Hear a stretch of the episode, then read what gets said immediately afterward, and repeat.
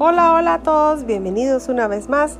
Soy Ana Meléndez y estoy feliz de compartirles este mi espacio de podcast, aquí donde día a día les comparto el curso de milagros. Bueno, mis amores, continuamos con el, libro de ejercicios, lección 201, lección 201, y dice, no soy un cuerpo, soy libre, pues aún soy tal como Dios me creó.